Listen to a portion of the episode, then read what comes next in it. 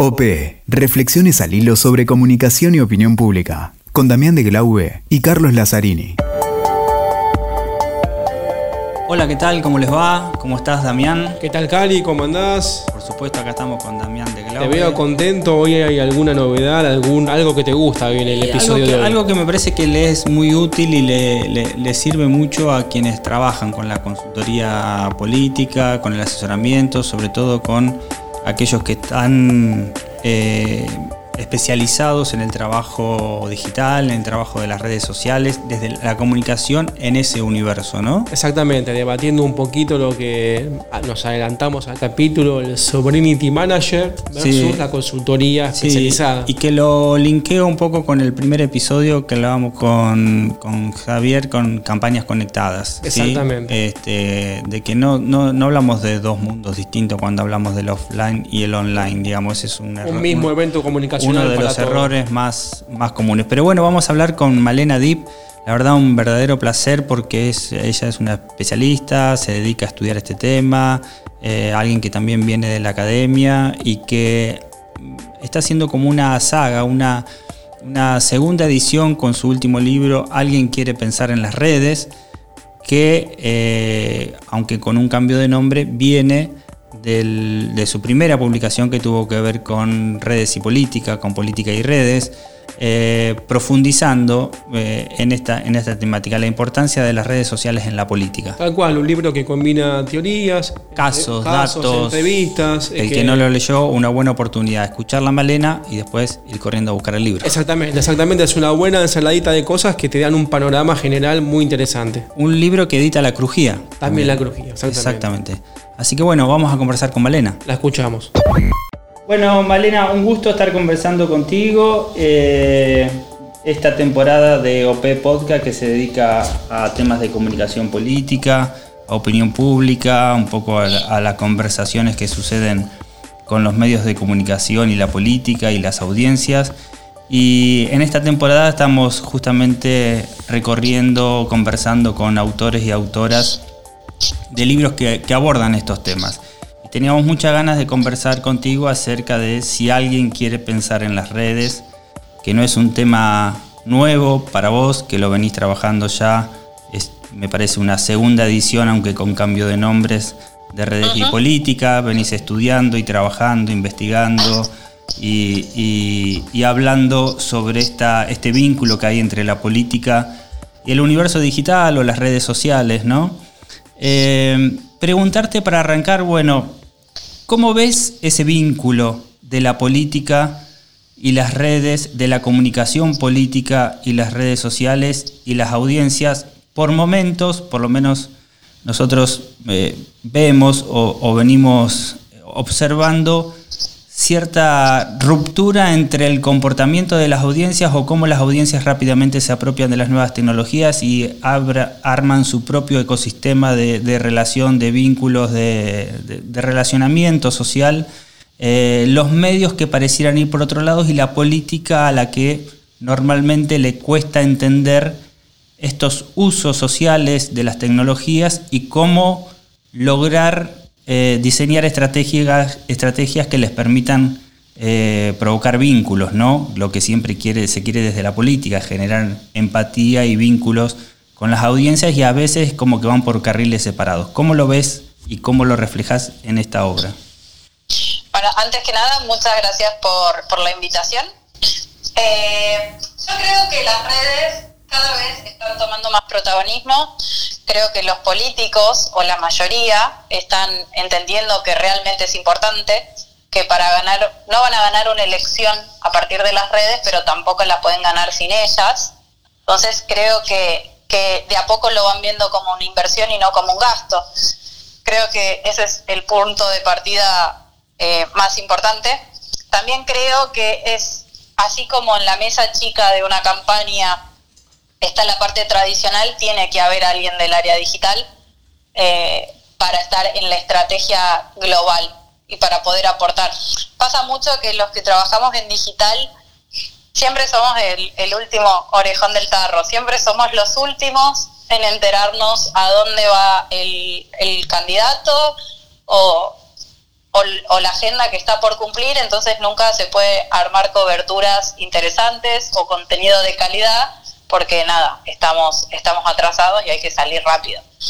Entonces creo que es, que es importante que, que los políticos entiendan eso, ¿no? Que, que las nuevas audiencias eh, están en redes, porque fíjate que ahora en cuarentena de repente varios cuantos políticos abrieron TikTok o cuántos se fueron a Twitch a jugar al famosito, al famoso juego Among Us para tratar de, tener nuevos votantes.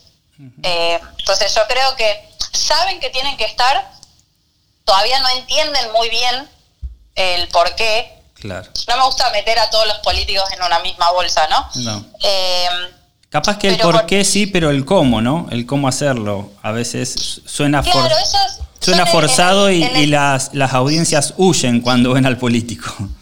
Claro, pasa que la política sí importa, el tema es cómo nosotros comunicamos la política. La gente está cansada de la típica foto de uno al lado del otro o de la foto firmando, no sé, un convenio o en la mesa. O sea, la típica foto, la típica agenda aburre. Entonces, yo creo que el desafío está en, no, comunicar todo el tiempo la agenda porque realmente no le interesa al usuario, sino buscar el valor agregado y, contar lo que realmente es importante.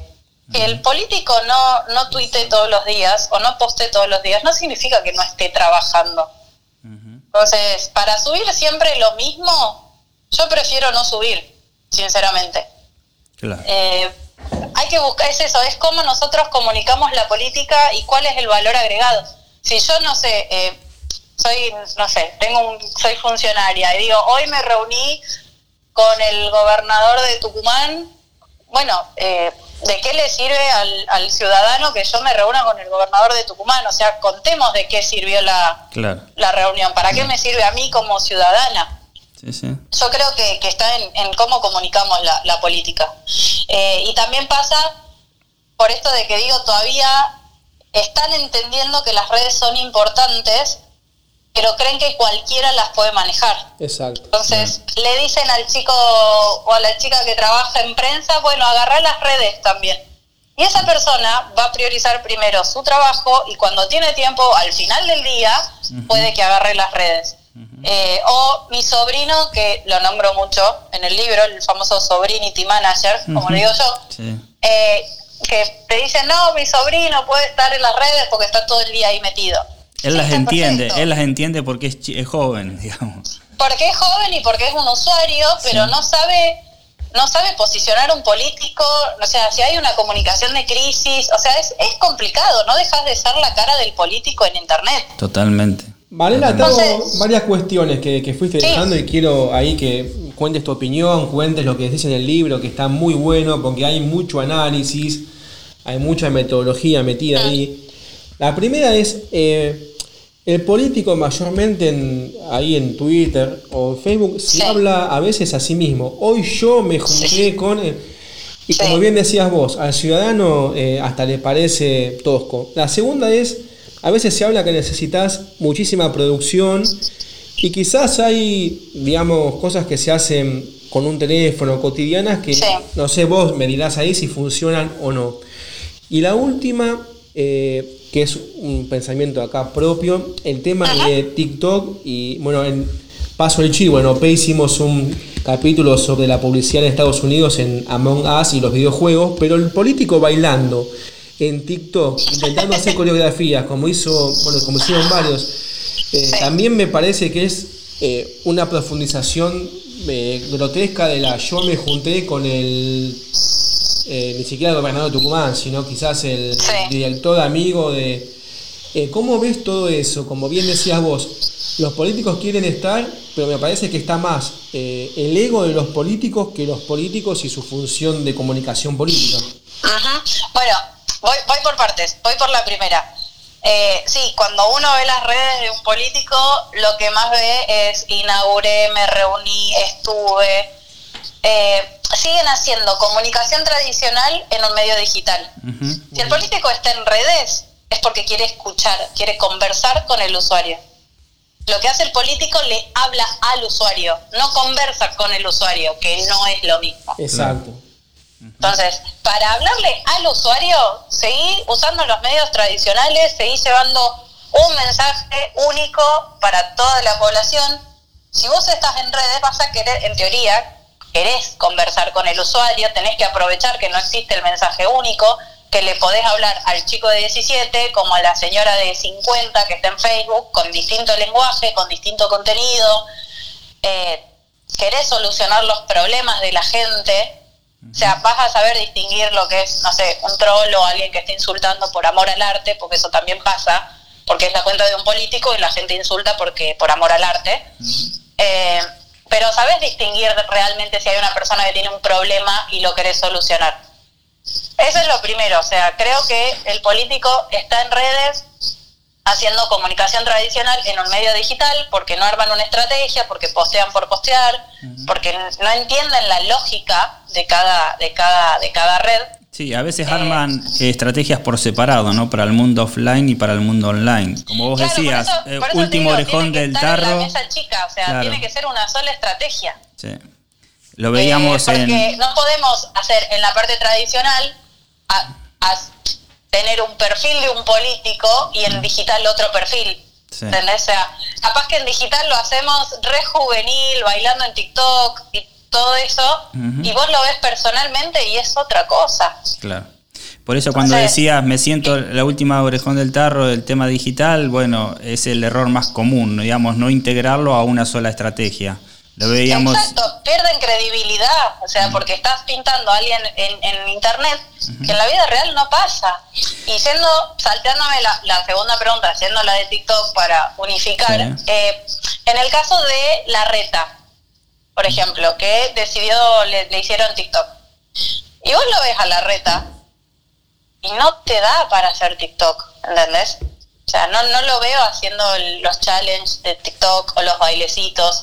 Sí me parece bien que el gobierno de la ciudad o cualquier cuenta gubernamental tenga un TikTok, pero eh, usaría, no sé, influencers o usaría, lo haría más con el lenguaje de esa plataforma, no lo ah. pondría mi político. Más indirecto, claro.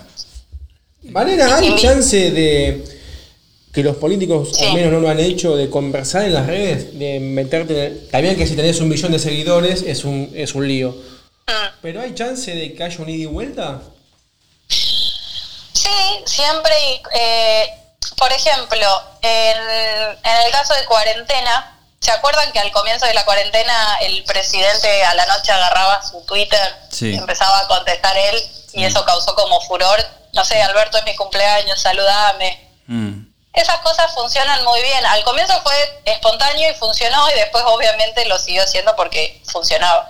Eh, está bueno que hagan vivos una vez por semana, escuchando a los usuarios para ver qué pueden solucionar, qué no no digo contestar a todos porque tenés que tener un equipo de moderadores muy grande, pero creo que prestarle atención y, demostrar que, estás escuchando a la gente de, redes, porque justamente eso es lo que quiere el usuario, conversar directamente con el político, sin intermediarios, por eso lo siguen.